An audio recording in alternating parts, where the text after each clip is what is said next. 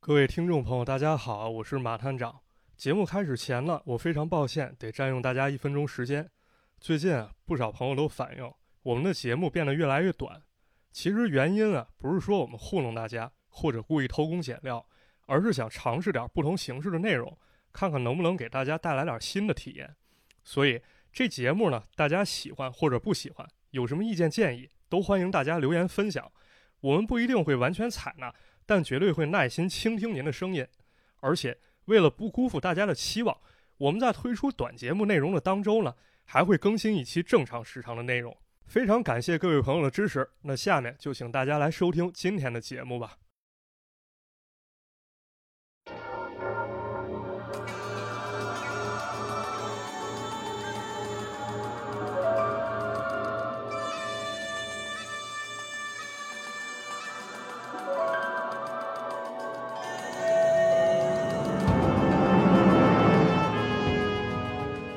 Hello，大家好，欢迎收听最新一期的《马探长与池子》，我是池子。啊、我是马探长，怎么了？累了累了？啊，刚录节目你就累了不是刚录了一个，不是，啊啊？对，主哎要这个最近烦心事儿比较多啊。刚池子也跟我聊了，说你那房四月到期了是吧？对我这四月到期了，啊，我那五月也到期了。哎，都到期了。就是不在北上广深，在家待着，朋友可能没这种体验啊。对，就是其实咱在这儿待着挺不容易的。你看咱俩在北京苟着啊，嗯，挺不容易。你看那个赚点工资，大头其实都交了房租了。是嗯啊，尤其是其实你刚来北京那段时间，然后你工资还不是特别多的情况下，对，基本上你每天就每个月发完工资，你就发现啊，我好像没挣啥。 是，其实大头都是这个交了房租，然后不光房租吧，还有一个费用支出。你看我从上海一开始在上海混，然后到北京两年多，我租了嗯三个房，违约金相当于扣了两回。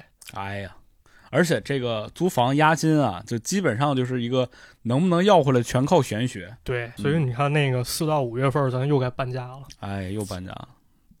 但是搬家这事儿挺有意思的，找房子反正是一个挺就是特别特别有意思的一个事情啊。，对，你能碰到什么样的房子，你能遇到什么样的中介，是吧？这个整体的这个找房这一个旅程下来，给你这个人的心情带来很多的不一样的感觉。，对，嗯，正好最近我看了这么一本书啊，什么书？先不说啥书，反正看的时候我注意到一个问题，啊说咱如果再搬家，可能真得注点意。为什么？因为看这书的时候，我想起了小时候一故事，啊哟，给讲给讲大家讲讲。啊。这事儿是我小时候四年级的时候，当时北方的咱都住那种家属院儿，啊，对，对我们那家属院儿旁边应该是一个羊毛衫儿厂宿舍，羊毛衫儿厂。对，这大家伙儿北方人能知道羊毛衫儿是啥，南方人可能不知道什么叫羊毛衫儿，就是毛衣吧，大概就是。对啊对对，就是那么东西。他们那一家属院儿都是生产羊毛衫儿那厂子的人，然后但是后来那房可能有一些会出租出去，啊然后在我四年级的一天啊，当时那个羊毛衫厂那院儿搬来一孩子，然后他是姓马是吧？不是特不姓操蛋那孩子不是不是那不是我，我我当时住另一个宿舍。啊啊，对，那孩子当时跟他爸妈是在那儿租的房，嗯然后因为那院儿里其实没啥小孩儿，他就。总跑到我们院儿来跟我们一块儿玩儿啊，啊然后我们也是一个小学的，然后混的就比较熟。然后那时候小孩儿们都是首先爱在院儿里玩儿，嗯，但是对你在院儿里玩的没劲了，你就可能想法儿，就比如谁家爸妈不在啊，咱去这个他家里，咱玩会儿电脑。对，为什么在院儿里玩儿呢？是因为这个我们这个移动氛围吧，你不像现在，你说你坐一地铁吧就去好远，对当时你说坐个车什么的，还是一个很很很高级的事情，而且这个院儿里比较安全，对家属大院儿嘛，是吧？都是认识人儿，对对对，嗯，不愿意让你往外跑。啊对然后你在院儿里玩的同时，你可能觉得操，咱要不去谁家，咱看个碟啊，啊，咱去打打游什戏么，什么碟儿啊？那就不必透露了，那你就不必多问。行行，反正就是什么游戏王啊，什么这个北斗神拳什么之类的，啊是吧对啊对。然后有这么一回呢，我们这帮孩子就跟那个隔壁院儿、隔壁宿舍那孩子说：“我没去过你家，要不正好我们这儿拿一张鬼片儿的 VCD，、啊，咱去你家看看吧。行啊，那看看呗。”我们一帮人就去了。去了他家以后，就开始放那鬼片儿。当时我们人挺多的，有六七个人。当时看的时候吧，觉得人多，其实应该你看鬼片儿肯定没事儿。对，但不知道怎么回事，在他家待着，就明明是白天，怎么待怎么压抑。白天对，就是什么一感觉呢？就是白天明明家里那窗户是向阳面儿，但是感觉家里好像哪儿哪儿都特别阴，就是你即便把灯开了以后，感觉家里头特别暗那感觉。啊，那是怎么回事儿啊？后来也不知道怎么回事儿，反正那孩子也跟我们说了，就是说为什么我经常找你们玩儿，就是因为我平时觉得我在家待着有点压抑，其实晚上还好，我爸妈回来了，嗯，但白天在这家待着怎么怎么待怎么压抑，我就必须得出去找你玩儿去。是啊，对，反正就是后来吧，也我们也没人质疑他说这些话，嗯，因为我们也切身体会到了。然后后来吧，我们这帮孩子就有了一个不成文的规定，什么规定？就是说我们不管去谁家玩儿，就是即便这些家里这些孩子家里都有大人，我们都去不了，就他家没有人可以去他家玩儿，但谁也不提这事儿，我就们也都不会去他家。对， 啊，然后后来没过多久吧，这个朋友人就搬家了。嗯后来他家安顿好之后，第一件事儿就回院找我们，啊，跟我说一事儿，是什么事儿呢？有这么一天吧，他妈打扫房间的时候，就是打扫原来这屋子，对，就是嗯没搬走之前打扫屋子。嗯，咱那北方不都有暖气片吗？啊，对，啊，他妈在这暖气片后面捡着一东西，什么东西？说是一个红布包着东西，里面鼓鼓囊囊的，感觉还挺厚实。他妈就是这么捏了一捏，里面好像有金属，啊，好像还有挺厚的纸，然后好像还有点小颗粒。那是什么东西啊？这阿姨是东北来的人，可能多多少少啊对什么堂口啊、出马仙这些比较怪的事儿有点了解啊，哎呀尺子大概齐应该也能猜出来。啊，你要这么说，我确实能猜到。啊嗯，这阿姨二话没说给房东打电话，房东这么一问，人人二话没说啊，人什么都交代了，说我实话跟你说吧，我这屋里死过人，哎，然后红包里包的东西其实就镇宅了，你别给我扔了啊，说你要不乐意住没问题，押金还有租金我都给你退，但是人死了，人是咋死在我这儿的，你别问，嗯然后这事儿你也别出去给我瞎散去。嗨，对，怪不得这个房子待不下去呢，是吧凶宅啊。对我突然意识到这他妈是个问题，对，你说是不是？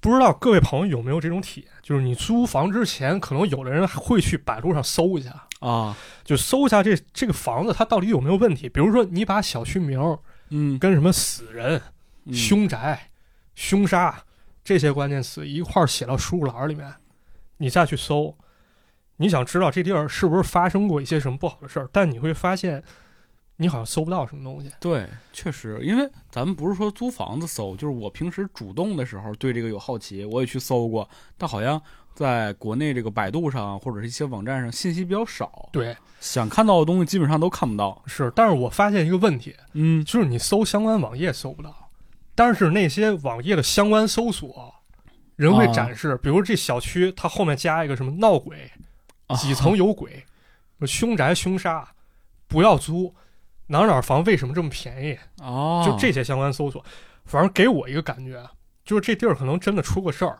大家也讨论过这事儿，就至少是有人怀疑过。对，嗯，但是不知道谁把这些搜索全都屏蔽掉了。哎呀，估计可能就是房产商呗。对，反正感觉就是不管买房还是租房之前嘛，还是好好打听打听。哎，对，我觉得这还是挺重要的。嗯那这次其实咱聊的不是咱们身边的凶宅，啊，咱不如跟大家好好聊一聊。也就是我前段时间看那本书，它是关于日本凶宅，什么书啊？这本书就叫《凶宅怪谈》凶宅怪谈啊，嗯非常有意思，里面有四十九个故事啊好国再内其实以前有一个非常畅销的小说啊叫《凶宅笔记》。啊，啊，也是讲这么一个人，然后去各种凶宅去，相当于是平事儿啊。对 对，反正挺有意思，推荐大家是看看。嗯，对。反正我看完这书，感觉就是说，某种程度上来讲，日本人其实比咱们还要忌讳这些东西。啊，确实，这里面其实好多特别特别精彩的故事啊，咱不如先聊一聊关于日本凶宅的一些事情。可以给大家普及一下。对，嗯，首先就是第一点，为什么日本人他会忌讳凶宅？为什么？这个其实很简单，就是第一方面，日啊本不是文化、我觉得 这个问题问的不好，因为中国人也忌讳对，但是忌讳的可能我觉得点不太一样了啊，啊。人日本人讲究一个什么？他们鬼神之说讲究一个怨气。怨气对，你看像《咒怨》《午夜凶铃》啊，就是说对这，对对个人我跟这儿横死了，或者说含冤而死，那嗯，这个灵魂可能就聚集在周围，啊谁谁挨上了谁倒霉。就在这地儿，对，嗯，就这么一概念。还有一个吧，是我觉得社会问题，嗯就是日本凶宅，我觉得它数量绝对不会少。嗯对对，因为大家都知道，日本有种羞辱文化，怎么说？就比如说这个事儿我干不好，我觉得这是我的问题，我会很羞辱，甚至有时候他会出现一种情况，就是自杀。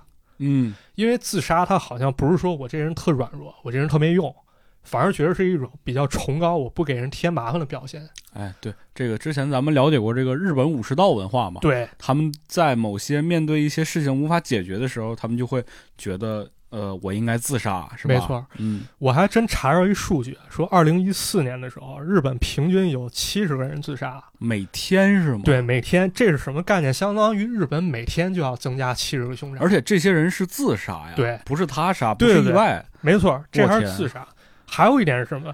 就是咱们都知道，日本现在其实有一种特征很严重，就是少子化、人口老龄化。啊老龄化啊，嗯，所以呢，就衍生出了一种比较特殊的死法，叫孤独死哎呦，啊。这个日本有一部纪录片啊，那个里边的场景简直是不能直视啊，对，池子说这应该是那个无缘社会啊对，啊，因为这个片儿他提到无缘，就是说我这个人跟社会跟别人没啥关系了，所是以孤独死也叫无缘死。啊哎，它特别像什么，你知道吗？就是前段时间，呃，去年疫情期间有一部游戏嗯叫这个《死亡搁浅》，啊，这个是由这个日本著名的制作人小岛秀夫做的一款游戏。对，它就是讲就是人与人之间这种连接断掉了啊、然后 通过一个人。就是这个人去送送各种物品啊，送各种快递，然后去把整个世界连接在一起。对，其实他当时也正好是在那个疫情期间嘛，所有人都待在家里，就是你与这个社会好像断断绝了这个联系了。没错，当时很多人就怀疑说，如果我在家隔离，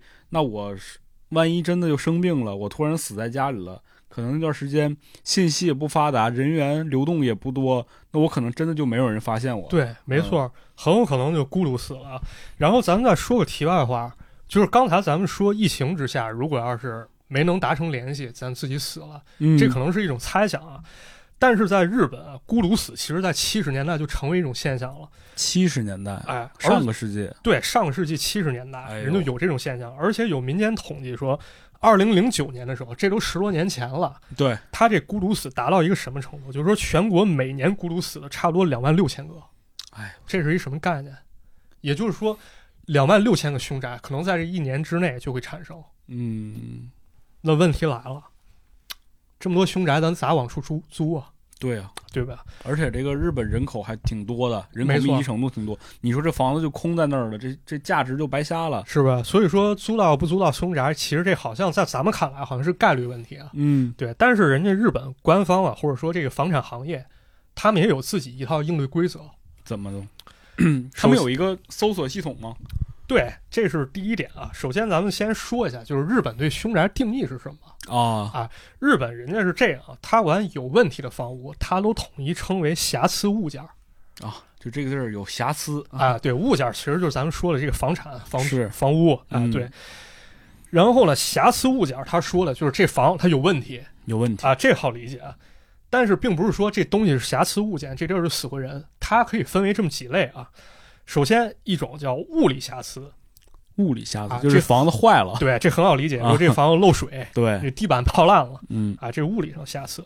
还有一种法律瑕疵，法律瑕疵啊就也可好能说这个房子的所属权啊，一些问题可能存在一些疑问。对他可能有权利瑕疵。再者说，啊比如说这房啊，我买了，嗯我想改建，但是这房在法律上规定它是不能随便改建的啊。啊，那这个如果我要有这意愿的话，那这房就可以认定为法律瑕疵好嘛，啊。还有一个就是环境瑕疵环境瑕疵啊，其实也很理解，比如你这房子挨着铁道，天天过车啊，啊，你这房子旁边是工厂，是是是，啊这你个这房噪子音特别大嘛。对，或者说你这房子旁边垃圾堆臭泔 水，味儿难闻。对对，这是咱刚说的三种瑕疵，嗯，其中最猛的一个最猛的叫心理瑕疵。心理瑕疵。是不是一听就有那感觉？明白了啊，就这房子已经产生心理阴影了。对，这东西也得一分为二。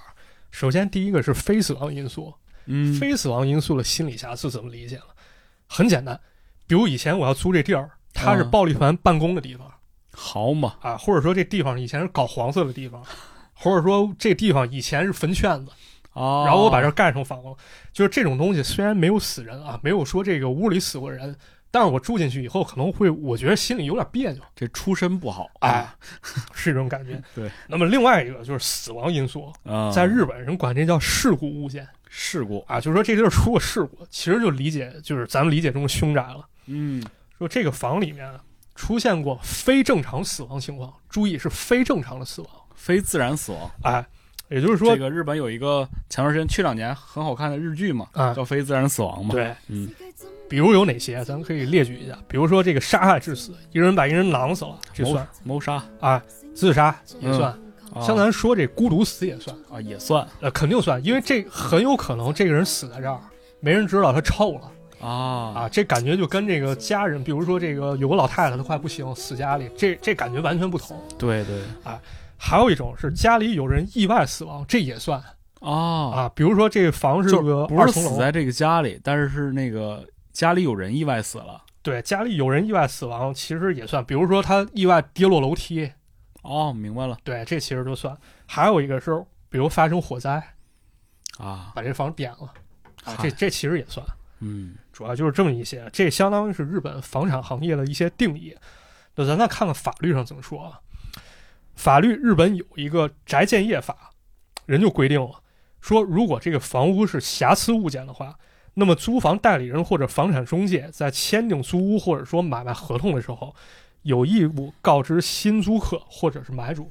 就这事儿，你得让你这个买的人知道，对，嗯，相当于人有知情权。就不告诉就犯法了呗。哎，没错，啊，就是说，如果要是你买的话，他有可能会让你签一这个同意书，就是说我知道这地儿它就有问题，但我就要租啊。其实这么看还挺科学的啊。对，但是没办法，挺挺挺人性的，其实哎嗯，但是咱们都说啊上有政策，下有对策，怎么说呢？人有时候房产中介也玩猫腻儿 啊，啊，日本人也干这种事儿，也干这种事儿。那一利益面前，那哪国人他都干这事儿那啊。咱们看可能会踩哪些坑啊？如果您要在日本，可能会出现这种情况，就是第一个，你想租的房，隔壁是凶宅，哦，人家可以不告诉你，哎，这确实是，对吧？但你肯定就是它辐射范围也在你这个这个心理阴影内呀、对啊，你说他妈隔壁老门老鬼儿受不了吗？对， 不是，天天听着隔壁乱叫，你你也受不了。还有一法儿，怎么着隐瞒过去？怎么着就是说这凶宅出事儿以后，我先找个人租了这个房，啊？然后这个人搬走以后，你再租，那么有了中介人就不告诉你了。明白了， 这就是相当于啥呀？就是你你要是就是 U 盘存嗯，文件，你先把对 U 盘格式化了，哎，先往里存点东西，哎，再存的时候你那些东西就都没了。 对，就是大概这么一意思，相当于玩个花活儿。对，人只认为我告知义务是新房客，新房客那可能就是第一任房客就投机取巧啊，呗，没错，就这么一概概念耍哎心眼儿。啊。所以呢，还是信息不对称，对吧？对所以就是提到刚才池子说了一点，日本有凶宅网，啊，哎，这凶宅网是二零零五年其实就有了，叫大岛 Telu，大岛怎么念我不知道啊，嗯，啊 Telu 就是日语那个假名儿啊，这上面我看了看，好几万个凶宅，也包括酒店哦，酒店也算在内。啊。对，比如我记得东京有一个非常知名的酒店，好像这个酒店当中有一个王字，嗯，据说那酒店出了得不下五起事故。火所以说，您要去日本旅游、出差，或者说去那儿置业的话，您其实可以提前查一下先看看啊。对，那么现在咱们这个说完凶宅，其实这算开胃菜，因为啥？咱得他妈讲故事，对啊，对吧？就这些凶宅住进去的人都咋样了？哎，首先咱刚说了啊，正常来说，咱嗯巴不得都离这凶宅远点儿啊，咱之前都查好了。对啊，但日本有个哥们儿啊，这哥们儿叫松原田螺，哎，就你这本书的这个作者啊吧，，对，就是这作者。他为啥牛逼？啊就是说哪儿凶宅他妈闹着熊，我就往哪儿住。作死哎，住完以后，人写本书叫《凶宅怪谈》，里面四十九个故事啊，不仅有这自己住凶宅遇见怪事儿，还有他朋友遇见事儿嗯，啊。这书还是很有意思的啊，这我买完以后，相当于一口气儿看完的。确实，嗯这本书我也看到了，啊当时觉得嗯有点意思，但是没敢看，啊，那今天要不咱给大家讲讲好讲讲了啊？咱先说说这作者啊，这作者叫松原田螺，八二年生人八二年的，啊，比咱稍微大点儿，大点儿有限，嗯是是是大个十来岁。嗯这哥们儿从小比较特立独行，而且比较叛逆，啊，啊，就相当于是我这人挺操蛋，但我对未来没打算是这么解释吗？ 是这么解释。好吧，当时呢，他对搞笑喜剧这方面比较有兴趣啊，然后他啊爸妈就想了，说要不让孩子搞搞这个吧。哎啊，日本这个搞笑艺人啊是一个行业，没错啊，这专门职业，就是专门有一帮人呢，他也不是为了当演员，也不是为了就是做做主持人，他就是在这个综艺节目当中出现，然后承担这个搞笑的角色。没错，嗯这就搞笑艺人啊。于是松原田螺他爸妈就把这个松原田螺送到松竹艺能养成所了。这我理解是可能相当于是搞笑艺人练习生这么一地 方啊。你先跟这儿学，练习生风是吧评被害 你这儿学差不多了，你出去接活儿去啊。，对对练练什么打篮球啊、唱跳 rap 之类的， 对是搞笑艺人吗？挺搞笑 的。啊，你上 B 站看看，都挺逗我的。的这确实是 啊。嗯，哎，这松原就去了，去了以后发现，操，这搞笑艺人其实也不是那么好当了啊。那当然，人多呀，是想啊干这活儿人不少呢。对他身边人，要不就是学漫才，对要不就是说我拿点烂梗编点这搞笑短剧出来演演。你想想那个北野 武，对他曾经不就是搞笑艺人吗？没错，啊，那也是大家呀。是。但是像北野武那种真正混出来的人，人毕竟是少数对呀、啊。这松原田螺呢，明显他也没太熬出来。当时在大阪啊，到一个什么情况，就根本接不到活儿，啊，手头也没啥钱了。就还是个不出名的艺人。对，嗯，那么这时候呢，他眼前相当于出现了一个机会。啥机会？这个一二年的时候，啊松原田螺其实已经三十岁了。当时日本有节目叫《北野城的你们不要去》啊，这个节目人搞了个企划，啊说为什么不要去？啊就是我这儿有一个悬赏，你们谁要是能在熊展里面住，然后你还能在熊展里拍到灵异画面，那你就能拿到奖金。就大冒险呗。对，大概就这种他们作死不要命这种游戏哎。日本这种这种节目特别多。对我忘了之前那个特有名的那个，就是让那个人每天去照镜子，问镜子里的人是谁那个。对，啊对，问了二十七天，好像那人就消失了。是还有一特操蛋的是那个茄子君，好像就把一人活活关到一屋子里，啊、然后不能跟外界接触，他所有用品都必须通通过抽奖的方式得到，啊，给那哥们儿好像关了一年多，我操！就类似这种，反正听着就不是什么善茬。你想想，让你拍灵异画面，那就奔着作死去了啊！ 就是作死呗。哎，不过这个事儿对于松原田螺来说可以说是救命稻草了。怎么说呢？我要真去了，真拍着，我以后生活可能有着落了。哎，对，人人为财死，鸟为食亡嘛。不过，啊毕竟咱退一步讲啊，他当时真的没啥生活依靠的时候，可能会孤注一掷。对，啊，管不了那么多了。于是呢，松原田螺果断参加，而且在第一次住凶宅的时候，人就拍到灵异画面了。好家伙， 这这孩子不是这这哥们儿，这也是灵异体质呗。啊，嗯，就此呢，这哥们儿成为了著名的凶宅艺人。开创了一个新职业哎，而且人写书的时候，人相当于已经住过五个凶宅了。啊，啊，还是牛逼啊！经验丰富啊，啊，咱接下来就给大家讲讲啊他的这些故事啊。看看他真的遇到什么事儿了。啊，第一个故事，当时呢，松原需要找一个公寓住，去完成这项挑战。嗯，他找了一个房子，啊这个房子挨着大阪市中心，差不多有十平，日语那个平，换算成咱们计量单位，差不多是十二点六个平方。啊，这个房的房龄呢，差不多得超过二十五年了。嚯，不过说实话，装修还不错，因为它的墙壁和地面都是白的，显是啊干净。哎对啊，你干就净的。不不白的那里边之前那些红色儿也盖不下去。是，就是说按照当时的价格来算，啊这这房差不多得七万日元起跳啊，啊，用咱现在汇率算，差不多得四千来块钱起，你能租到一个这样大的阪房中心啊，四千多块钱，没错。但是松原看的这套房租下来四万五一个月，相当于不到三千，差不多就能拿下。好像还挺经济实惠的啊。哈，嗯这房其实咱想想，差不多在北京你要租单间儿也就这价儿嗯，啊，可能稍微便宜点儿啊，对四千多变三千多，差不多。呃，面积大点儿啊、条件好点儿。不过呢，不光这房便宜，整个公寓都挺便宜的，是因为十多年前这地儿发生过一个命案，对，而且是震惊社会那种。这么一个公寓，那就人尽皆知了。 没错儿，当时到了一种什么程度？这案子一发，住户们都吓跑了，没人愿租。我的妈呀，当时这房价一度降到两万日元，这没啥人住，而且那这案子确实挺吓人的，看来。对，这是杀人案。而且呢，为了把房租出去，这公寓直接把名儿改了。啊，而且对这房进行了改建，比如一层啊，这房一层本来是能住人的，但是这公寓直接翻修，你想把一面墙全都镶上镜子，然后这一层好，咱不住人了，把这一层变成一个自行车停车场。不是，这这把一面墙变成镜子这事儿也挺吓人的显大好看，啊。是吧？变成一停车场。但是很奇怪的一点啊，松原在搬进去之前观察了，他这儿按理说应该放自行车，因为它下面有那地闸。啊，哦哦，就是那个卡自行车那东西，对，但是发现没人把自行车停这儿，都停屋外了，那为啥？奇怪了啊，这不知道。那在这儿得画个重点，嗯为啥？因为这楼其实很典型，这其实也相当于能够侧面看出凶宅一般都有什么特点。啥特点？如果人不告诉你啊，租金便宜，哎，首先一个就是租金便宜，远远低于平均租金，嗯，而且这房条件出奇的好，好像就诱惑着你过来租。啊，还有呢，就是说你租这个楼，或者说你租这间房，大幅度装修过啊啊，好像这东西显得很新。再有呢，就是说这公寓本身改过名儿，或者说整个公寓外观是换过，比如全刷一遍漆，嗯，把外这墙外观弄一下，明白。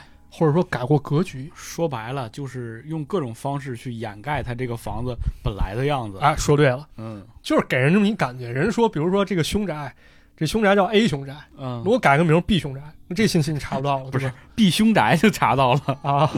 以前叫 A，现在叫 B。对对啊对对对，嗯，没错，就这么意思啊。当然，人松原明显高兴啊！我操，你他妈不凶我租了干嘛？是吧要的就是凶，越凶越好哎，于是呢，松原租了公寓，六楼一间房。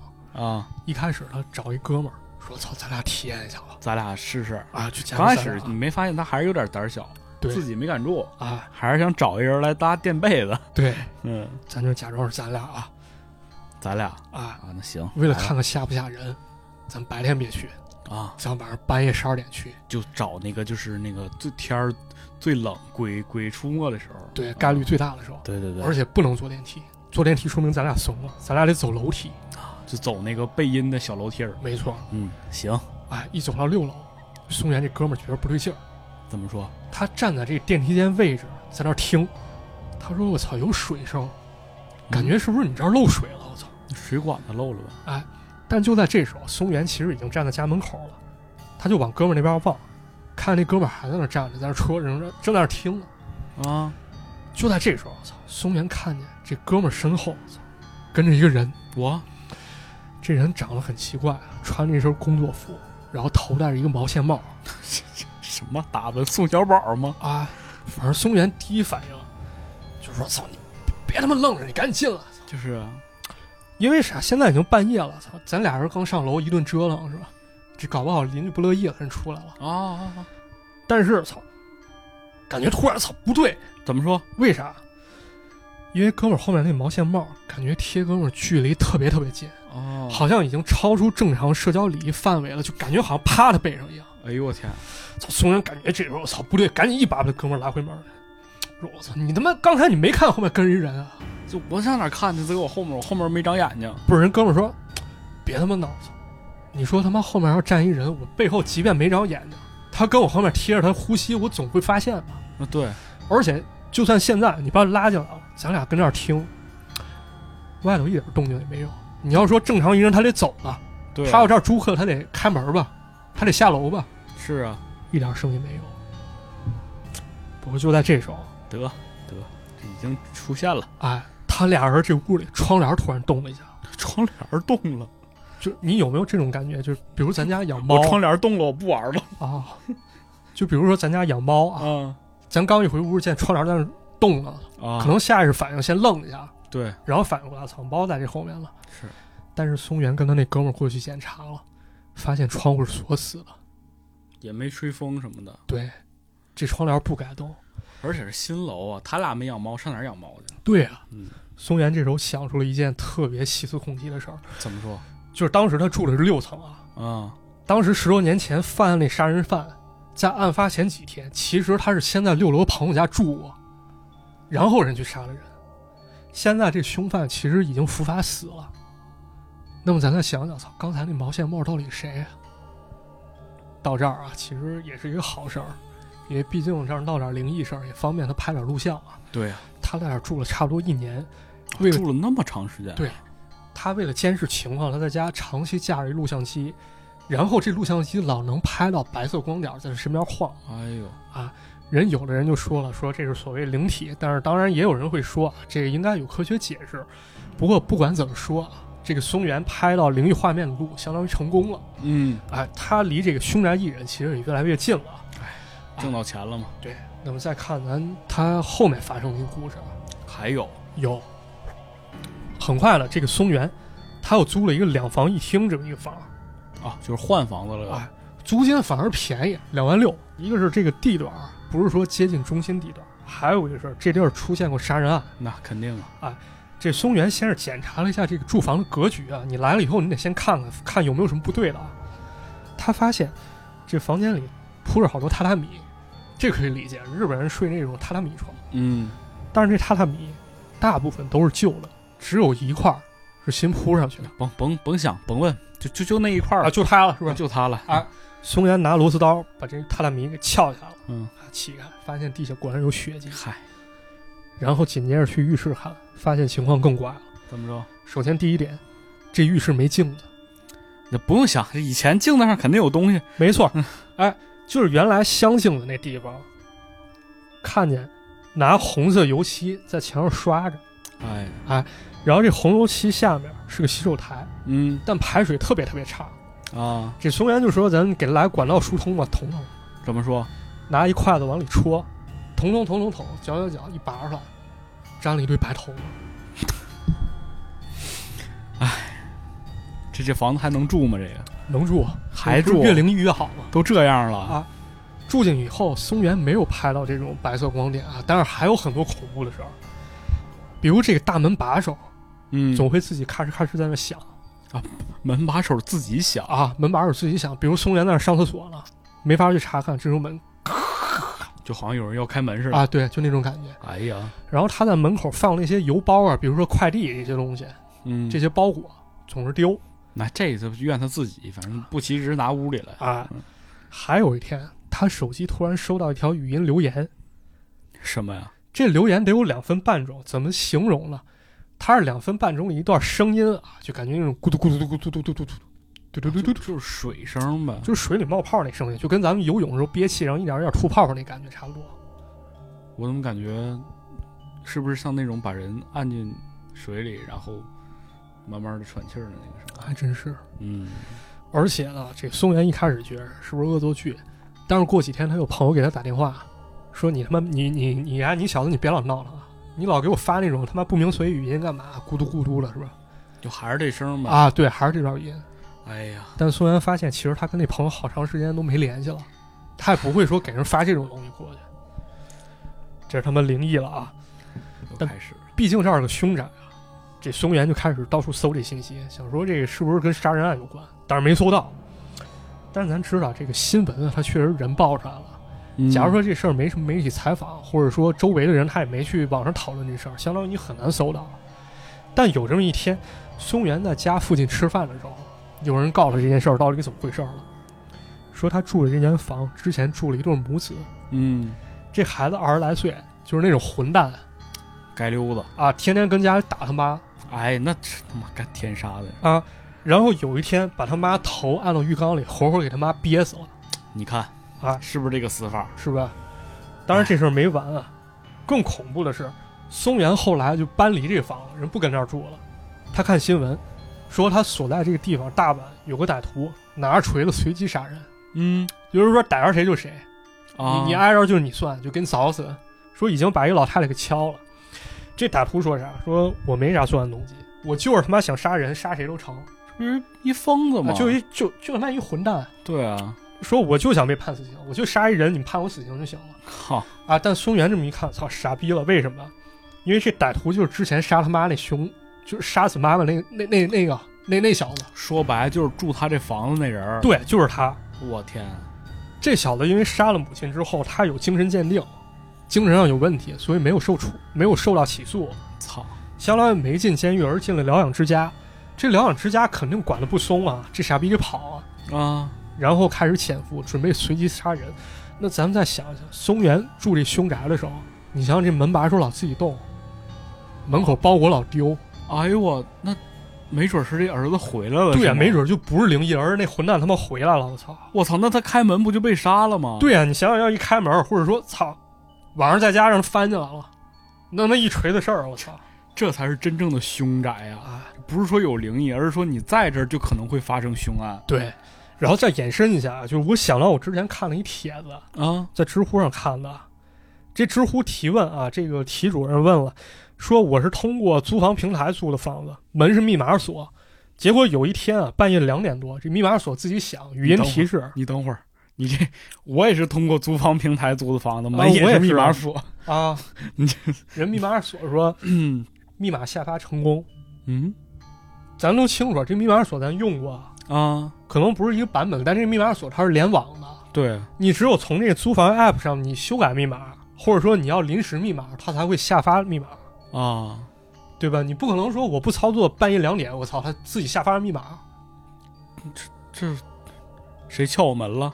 对啊，或者说这人是不是正在想用一些什么办法攻破这个防线？对啊，反正知乎我看好多人都说他遇到过这问题，我操，是不是他妈有点可怕？这也太可怕了对，反正一会儿咱俩一人在网上下单一个这种这个门挡嘛，啊！啊，咱晚上睡觉之前咱给它挡上，太危险了，哎呀太危险了，是不是？尤其是密码锁。其实我对密码锁就特别不信任，也是，尤其我是一个学计算机的人，我对就觉得那个密码啊，简 简直过于简单了。是，反正大家还是多注点意对对对，尤其是单身独居的一些，是吧？啊，嗯，甭管是男女，我觉得你只要是独居，你要对自己的这个安全状况有所掌握。对嗯，因为你一旦出事儿，没人能能发现，对啊呀、不能及时被发现，你的生还几率就很渺茫了。没错。嗯，那说完这儿，咱再说个稍微稍微轻松点儿吧。轻松点儿吧，这稍微轻松点儿。对，这故事叫特殊情节特殊清洁，啊，清洁什么地方就是说在日本死了人的房子，你得处理一下吧。啊啊，这不是说找个人找个大仙儿过来他妈给你驱 邪，是也不是说你随便找一保洁进来说这死人了，你帮我清理一下。对，因为他妈的有的房子它不是那么打好打扫的。对啊，人日本有个公司，这这叫 D A I U N，它这我也不会念，嗯，这咋念是呢？什么？你这这个 D A I U N 这个，这我也不会， 答应答应答应， 啊，你这是假名是吗？啊，那你等会儿再一会儿再大给你大概其实是什么意思吧，这不重要啊。嗯就这公司人是能搞特殊清洁的，然后这活儿呢，松原田螺人也参加过一次，就是他要怎么清扫，就是一开始得穿防防护服，然后戴防毒面具，我操，跟他妈反恐精英似的，我操，然后拿着工具去往目的地。啊这松原刚去的时候，看门口放着一摊东西，操，发出一股恶臭，我操，白白的，这摊东西有点像小麦粉。啥 呀？低头一看，我操，一堆他妈蛆，我操，哎呀，别低头了，转身跑吧。没法儿，你得清扫啊。然后进屋以后，我操，发现真是他妈一点下脚地方都没有，到处我操全是他妈垃圾，我操，变质食物啊，腐烂水果、面包，我操，这就是特别像那种就是孤独死的人的啊那对个房对间，嗯，你就是就是这种，就是就咕噜死。对，因为你你想想你，你自己死了，然后你这个身体躺在那儿，你首先你正常生活已经断了吧？对你的食物可能就会腐烂。没错儿，然后你家里如果是吧，你这要养个猫、养个狗什么的，啊就开始这他妈把你吃了都对，啊！哎呀，不敢想象，对，反正松原他们光装这垃圾装了他妈五十袋子，我的妈！然后弄完这些，这还不算完啊，有浴室，我操，进去一看，我操，浴室都是他妈脏水，我操，全是那黑色污渍，我操，地板上、墙上哪儿都是，我操，往这浴缸里一看，我操，上浮着都是蛆，我操，真是冻了。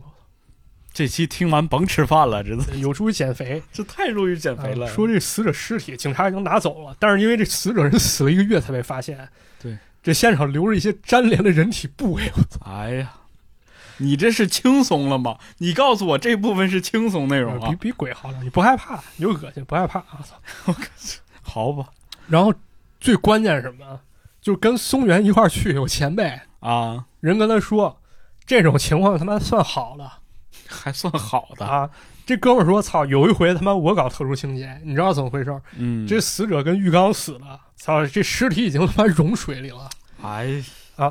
但是公司有规定说，你不能通过排水口直接把湿水排下去，那咋办啊？就找个勺儿把那湿水操一勺一勺给它蒯出来。 找一勺儿啊！哎呀，你搁这喝汤呢，搁这。操，对，有点儿他妈可怕啊！ 这不是可怕呀，这恶心啊！啊，那哎这呀差不多说完了，反正关于松原自己经历差不多就这些。这是这受不了，受不了。但是还有点儿他妈非常有意思了啊，嗯，很有意思，因为松原有好多特别神奇的朋友，因为本身你想想他就是搞笑艺人嘛，吧对，他身边可能有好多这种艺人，本身不咋火，没啥钱，能省就省，咱住凶宅去吧，是吧？哎呀，呃，无所谓，哎、所以这种事儿他妈特别多。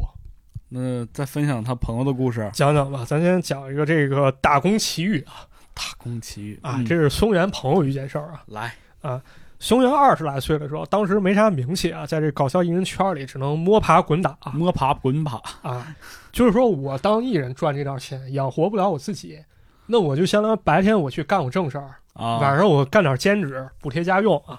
有这么一次呢，这个松原去了一家漫画咖啡屋打工，嗯，这活儿还挺轻松啊。哎，漫画咖啡屋这个是在日本特别就有意思的一个地方，啊哎我很羡慕。是吧？就这个咖啡店里啊，全是漫画啊还有那种漫画，不是我说，就是你怎么老惦记那种漫画？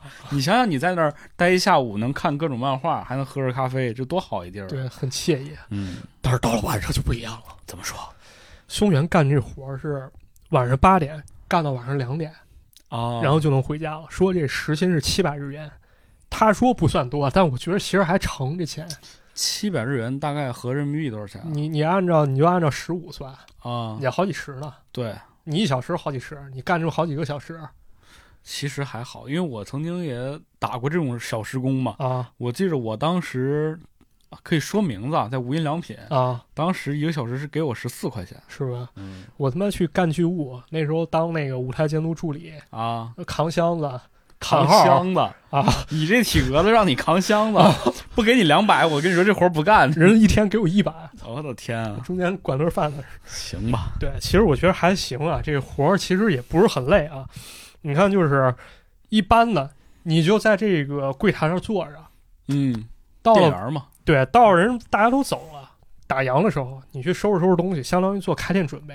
啊，但就是这个开店准备，其实有点恐怖。为啥？因为这个咖啡店对面有个大楼，这大楼呢，它是那种外面都是玻璃窗那种，啊，可能也没啥隐私啊，反正你往里看都是在办公，就是你外面能看见里面那种。就是那种标准写字楼啊，对，就那种。但是松原能看的那位置，它不算是那种就是咱们常说的办公地点，它可以说是一个废弃办公地点。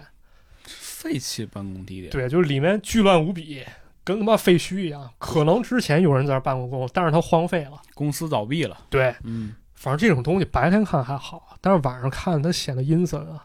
嗯，对，所以松原基本上晚上在干活的时候，可能一两点了，他也不会说我主动往那边去看，我尽量不往那儿看。别看啊，这活儿呢大概干了有一年，突然有一天，你店里来一妞儿一位女士啊，这这妞儿是半读半半工半读的一个带学生啊，来个了女学生啊，然后因为是女学生啊，宋岩就说，你半夜你要一个人值班，你收拾的时候千万别往楼那边看，别跟人说呀，你说了，我跟你说，这人就忍不住。啊，对，结果过了没多久啊，这妞儿一个人在店里值班，结果第二天人就辞职了，看了，甭说啊了，肯定看着了。就好像跟逃跑一样，然后但是也没跟所有人交代啊，嗯，但过段时间，这松原在车站又碰上这妞儿了，就说你咋突然辞职了呢？你说呢？你说为啥呀？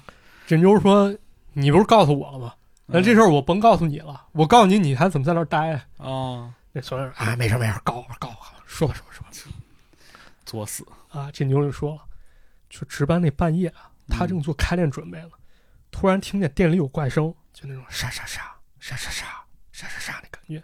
啊，这妞儿第一感觉说是从对面大楼传过来了，就赶紧跑吧。嗯，跑的过程中，他突然往对面大楼瞄了一眼，发现楼里站着好几个穿病号服的老人病号服的老人，啊，就盯着他看。哎呦，操，那妞儿当时快吓死了，就赶紧跑，赶紧跑。跑完之后回过味儿来了，为什么？就是当时他看的时候，他相当于在玻璃上看见他自己了，而且那帮老人是半透明的状态。嗯这说明什么？他看到的其实并不是对面的老人，而是说他看到的是老人的倒影。在他自己屋里。，啊对，也就是说，他跟那些老人都在他妈一个屋里了，我靠，有点害怕啊。这事儿就完了。后来松原打听说，这咖啡屋附近啊有很多医院，其中有一些就出现了医疗事故，好多人被治死了。咋回事儿？咱自己琢磨吧，确实这活儿也干不了了。是吧？不好干。咱再讲一个，啊还有还有还有这很哥好们玩儿，碰这么多事儿还活着呢这是他一朋友的故事啊。啊！这朋友的名字里有个聪字，这聪日语读音是 Tommy Tom 啊，咱就叫他 Tommy 吧。啊，Tommy，啊，这 Tommy 六岁的时候，啊他爸妈就离婚了哎，啊，他跟他妹妹过，因为家里没钱了，他们就跑乡下租了一个很便宜但很宽敞的房。这样的话呢，他能把他姥姥接过来，一家四口生活，注意要素，很便宜，很宽敞，很偏僻啊。嗯，啊还还很偏僻，嗯，对于是呢，这 Tommy 因为家里房子比较宽裕，他自己租一个房。他这房子很奇怪，因为在天花板上有一个四四方方的一个洞可能是装灯之类的，给留着个洞呗。啊，反正这洞自始至终就没人补上。他也是懒，他啊你给他补上啊呃，没事儿，反正就他妈愣住，啊，就行，没事儿就愣住啊。住吧，这个洞其实着实不小，而且不管你白天和晚上，大家看那种日本那种房子，嗯，就是中间上面可能是木质结构，你往上瞧的话，就是那里面嗯它始终是黑的，白天晚上看都是黑的、哦啊。反正我受不了你这么想啊？啊， 你晚上睡觉呢，从洞里伸出个人看你是吧？啊，对，你就别说动了，我晚上不拉窗帘都不行，哎呀，我往那儿看就害怕你这，啊。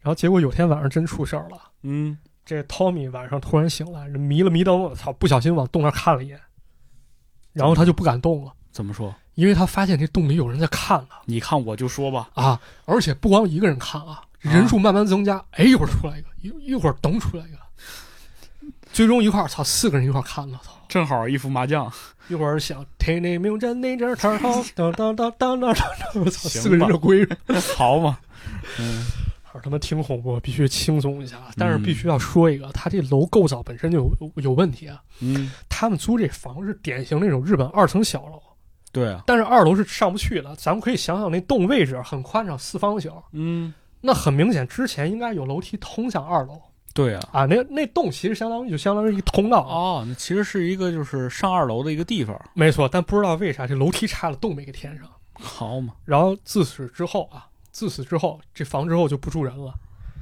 还有一件恐怖的事儿啊，也是在这房里发生了。啊，这 Tommy 有一天啊，他们一家人外出了几天，回家之后发现不对，他家是信佛的，佛坛那块儿发出了悉悉索索的声音佛坛上还能发生怪声儿啊，但是就感觉好像有人在那儿鼓捣。你可以嗯说就是这儿来一小偷也说不准啊。啊？反正一家人过去一看，我操，不得了！怎么说？发现家里不管是姥姥收藏的那种日本乡土娃娃，还是说妹妹买那种洋娃娃，都围成一个圈儿在那儿摆着。啊，都在那块儿围了一个圈儿，哎，中间是一个不倒翁，这个不倒翁是女性不倒翁，叫基达摩，基达摩。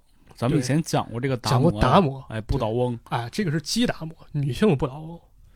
过了很多年之后呢，Tommy 非常好奇，因为当时这事儿也没个结果，嗯，他问他妈说咋回事儿对啊，这娃娃为啥开会啊？啊？他妈说娃娃开会之后，这些娃娃都被送到寺庙里了，为什么？因为当时那个基达摩有问题，这基达摩是他妈当时结婚的时候，他家姨姥姥送给他的贺礼，但是这基达摩当时拆开一看，发现里边藏着骨头，啊，有骨骸，嚯，他们家人推测啊，说这骨骸可能是亲戚的遗骨，说这有可能是赞岐对马一带的一种特殊传统，但是你要说具体用意，他们不知道。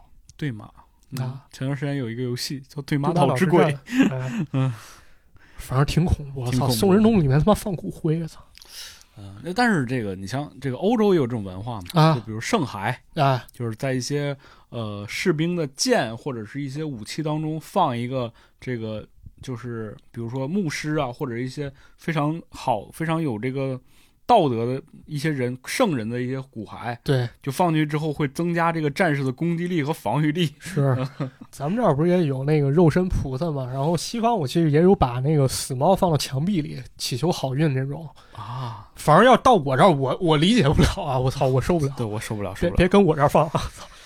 反正这房了，就差不多前后住了仨月啊。这 Tommy 他们家就去逃一样搬走了，操肯定吧，赶紧走吧啊！然后就到了 Tommy 高中的时候，他妈改嫁了，嫁给一个搞建筑一男的。啊！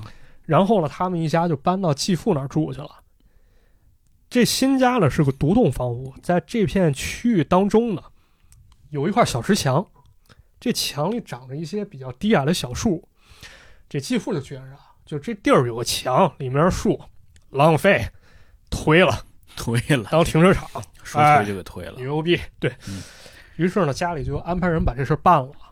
嗯，但是就在拔树的时候，人们发现这个树被连根拔起以后，树的根部缠着很多丝状物。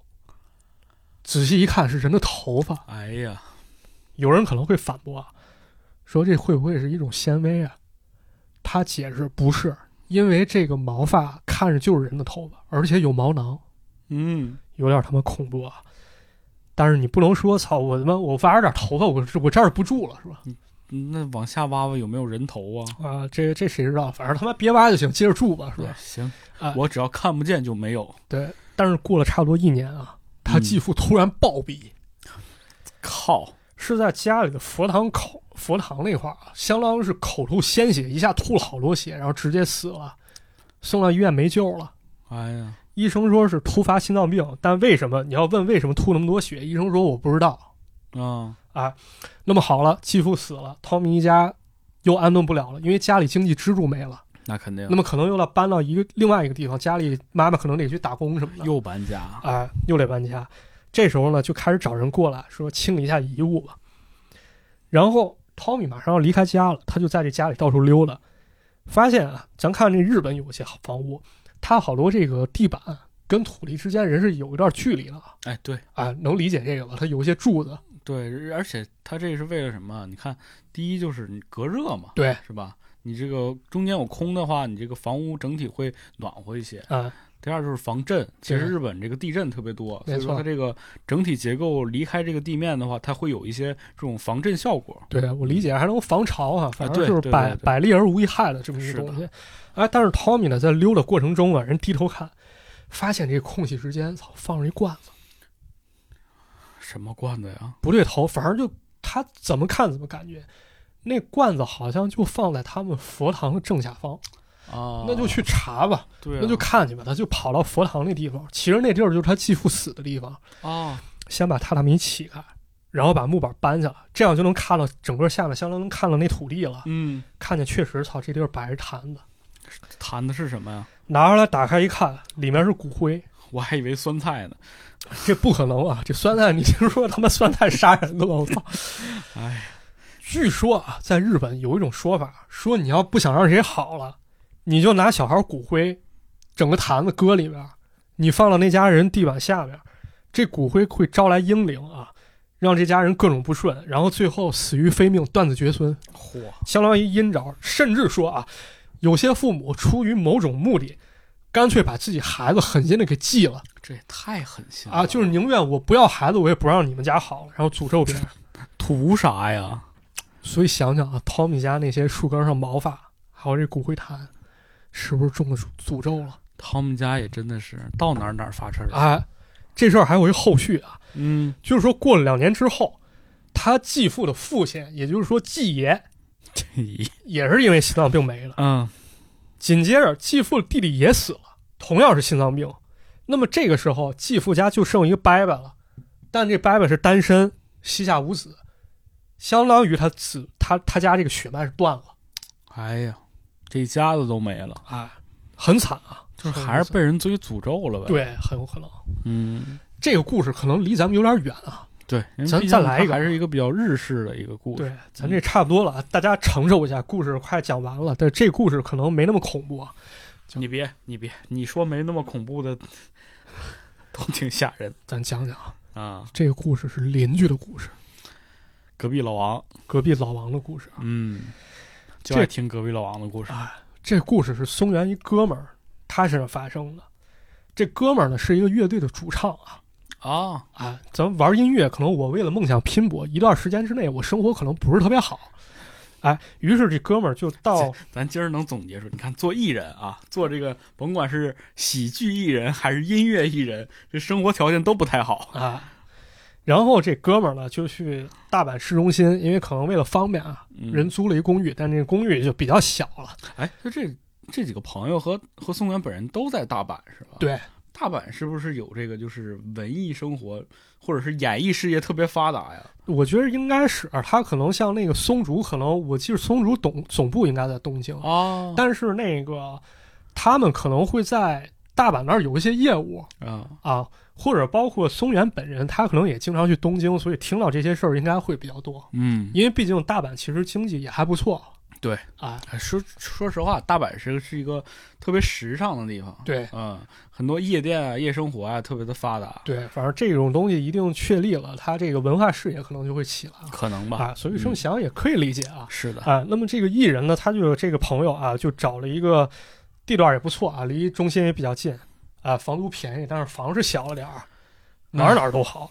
但是他们有一点，他邻居是个怪人。就是怪人啊，这嗯邻居这租客住他斜对角啊，说这男的操身上感觉特别阴郁潮湿，能想象出来吗？就感觉这人身上破衣拉撒的，啊，就不爱收拾自己对，不爱卫生拾了的，，对，嗯一脸油，我操，感觉他妈脸上油能炒盘菜那种，宅男呗。可可以这么说啊，就那咱种没有贬低宅男的意思，但那哥们儿可能就是一宅男，对对对，就是这邻居啊，可能是那种死宅，就是那种特别宅的人。啊，嗯这哥们儿就觉得操，这邻居他妈好像有点自闭啊。离群所居是吧？ 自闭，啊，也不知道这哥们儿他是干啥了，嗯，反正就是我跟他打个照面啊，我跟他说啊您好，啊啊嗨哟，啊，还有 good 啊 i m a s 对，人就不大搭理你了，啊，就完全无视你，就这么一人儿啊。这哥们儿有一次不小心窥视到了他邻居房间内部，啊因，为看别人房间是很不礼貌了，那肯定，他不小心看见了，看这墙上啊贴的都是美少女海报这不很符合宅男气质吗？啊，咱也不是说瞧不起宅男啊，不是，我这也有海报，你看这这是什么《星球大战》是吧？不是，就是人那个说是美少女海报啊好啊，我估计都是奶子那种，都是大奶妹这么直白子吗，好吗啊？对。然后屋里摆的都是手办玩具，嗯，我家差不多也这 样，但摆的是不是同一类型，那就不知道了。不过也是种爱好啊，这嗯对对咱无可否认，对吧？哎，啊，估计这哥们儿可能也没啥事儿啊，就在家里玩玩游戏、打打游戏、看看这个大奶妹子什么的。嗯但没过多久，我操，这租客就消失了。嗯，这搬哥们家儿了，对这哥们儿就纳闷了，找这个宿舍管理员，就是这公寓管理员啊，说这哥们儿哪儿去了？这管理员说啊，你那邻居是吧？他欠着房租不给，我给他轰出去了。那你肯定得轰你啊！不是，那这哥们儿他就他就他妈来气了是吧？说你没钱无所谓是吧？咱不会因为你条件不好咱瞧不起你。关键是啥？你说他那租客那房其实很小，总共算下来月租两万日元，而且还包含这个杂七杂八费用，啊相当于人民币这个可能千十来块钱吧。啊，一个月就一千多块钱，啊，对你想想，刚刚说这松原人去咖啡屋兼职，工作也不累，人一小时挣七百日元。你说你有手有脚的，操，你有钱买玩具，没钱交房租是吧？嗯，啊，这哥们儿其实心里挺窝火的啊，但是到了夏天，操，这哥们儿突然发现屋里发出一股恶臭来，嗯，特别是楼道里味儿特别冲。很快警察来了，因为管理员说什么呀？他住的那房间，就管理员住这房间，啊，天花板突然不知道被什么东西泡烂了，然后操，房顶上开始往下掉蛆，哎呀，多他妈恶心是吧？后来才知道，原来这管理员正上方住的是那个宅男，就是那怪人，是那怪人的房间。别说这宅宅男肯定死屋里了，不光是死屋里啊，他是怎么回事？他首先按理说他不该死屋里，对为什呀、么他他被不是轰出赶去出了去了吗？啊！但是被轰出去之后，这宅男没地儿去，身上也没钱，也不愿工作，他有相当于翻墙，啊，又回到他这自己屋里了，哎他呦又偷偷跟那儿住。你 挺挺呢呀，哎，据说最后是因为没钱买东西吃，最后活活饿死在屋里了，啊，然后身体臭了，操！但是紧接着，操，这公寓里开始发生怪事儿。说什么呢？就是因为这哥们儿他，他斜对面不是宅男那屋吗？对啊，说那屋房门总是无缘无故自己开合。不过按理来说，他那屋房门是有锁的呀，就是他关上以后，你要没人去拧那把手，这门儿怎么会开？嗯，对吧？这是一个问题啊。是，这确实是个问题。反正给人一感觉，就这儿好像他妈住着一隐形人儿，管理员也发现这情况，请一师傅过来。这师傅呢就开始做法，往地下铺了好多纸，然后开始念叨说没事儿啊，过两天就没事儿了。但有一天晚上，松原这哥们儿回家，打算进屋，走在楼道里，发现这一地的纸还在，感觉应该没事儿了。就在这时候，我操！宅人这门刚一下开了，好，啊然后地下这纸啊，就是明明感觉那时候应该没风，但是突然一下那纸都开始往天上 飞，哎呦，转身就跑，不是就感觉好像有一人出来特意把这纸往天上扬那感觉。哎呀，这哥们儿心想：操，这地儿不能住 了，赶紧住不搬走了，住吧不了，赶紧走，啊！有点恐怖。啊！太吓人了。我说完这些，不知道池子在生活中遇没遇到过怪人啊？我遇到过，就坐我旁边录音的，我不算啊，我不是，我是他妈实打实遇到过一个，这么说就是在我大学宿舍的时候，啊？当时我们系是住二楼，哎呀，然后我们总能在水房里看见一人，那人是个男的。当然，男生宿舍不可能出现女的啊也不至于啊，也是没准出现女的的啊！那哥们儿是别的系了，他住我们那儿应该是五楼或者六楼，啊。但是我们那宿舍他妈没有电梯，你要上下楼其实很不方便。但是那哥们儿，操，就是不管他洗衣服、洗漱、上厕所，他不跟五楼上，他来二楼上，为啥？不知道，反正就是他总能在在那儿看见他。就是你到了晚上，你去十次水房，你差不多得有五六次得看那哥们儿在那儿。而且你一进去啊，你不知道他，你进去之前他在干嘛？你一进去，他假装在那儿洗手，嗯，你要看来了还挺有礼貌，就笑着跟你打招呼，说：“哎，来了，哎，聊两句。好嘛，”反正他要看见你这人比较有耐心，他就一直跟你聊。但是他这话题都特别怪，他不会说跟你说什么，哎，最近那看什么电影啊，我又打什么游戏，或者说，哎，你们班有没有单身妹子介绍一下啊？他聊的都是一些特别大的话题，都聊啥呀？比如说你怎么看待人生，我怎么看待？你怎么看待？宇宙，好嘛，你怎么看待两性，你怎么看待同性恋什么这种。这哥们儿干啥？我估计这玩意儿，这哥们儿啊，学社会学的，就上这儿来做这个 考研那个什么学术调查不是，我们是意向，我们没有社会学，他应该是学表演之类的啊，那可能就就学表演的。啊。好嘛，而且还有一点啊，就是他知道我住哪儿，他知道哪个宿舍，他从来不会说到宿舍找你说咱俩出去待会儿，或者说我来找你，咱俩在宿舍待会儿。你也倒是敢跟他单独待着，不是，他要真敢来，我敢跟他一块儿待着，因为有室友。但是他就从来不这么做，就他妈老在水房待着。就总在水房出现这个对水房怪人他好像就给我一种感觉，他就在水房等着你过去。地缚灵，是不是？不是，而且还有一点就是，我去水房的时候，往往就是因为不是，就是往往我进去只有他一个人。要是进去以后，那水房还有其他的人，绝对这人是不在的。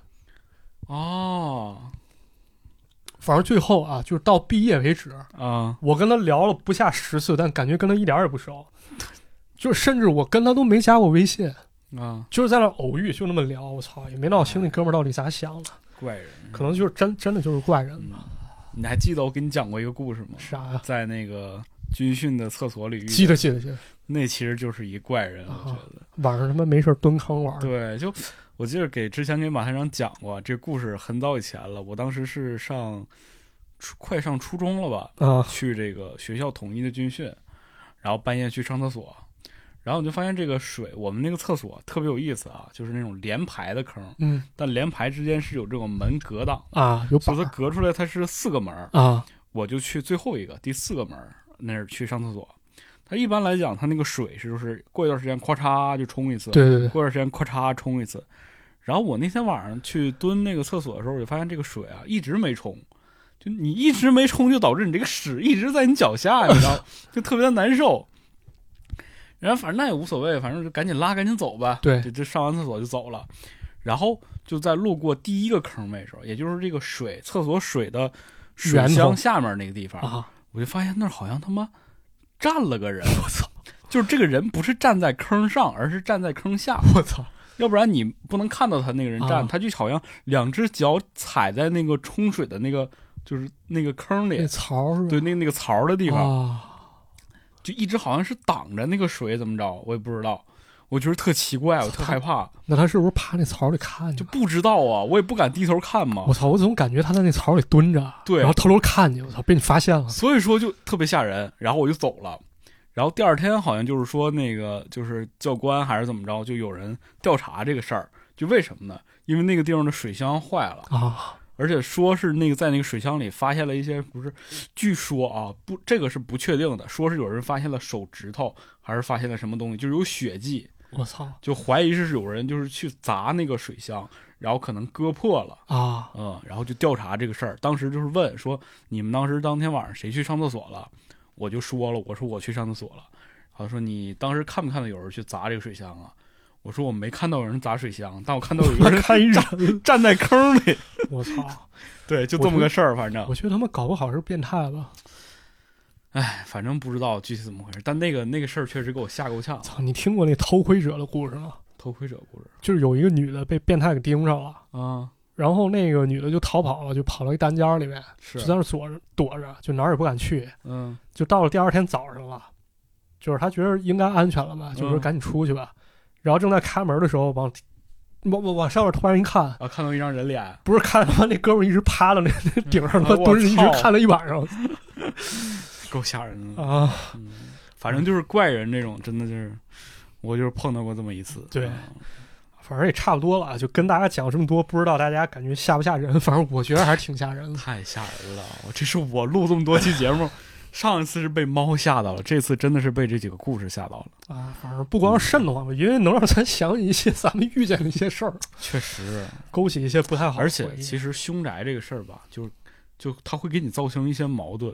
你像这房子这么便宜，地段还好，对你对于很多人来讲，就是你当你真的走投无路，或者说你挣的钱确确实实还不够你自己生活的时候，你是不是真的要去选择住这个凶宅？对，咱住、住还是不住，这是问题。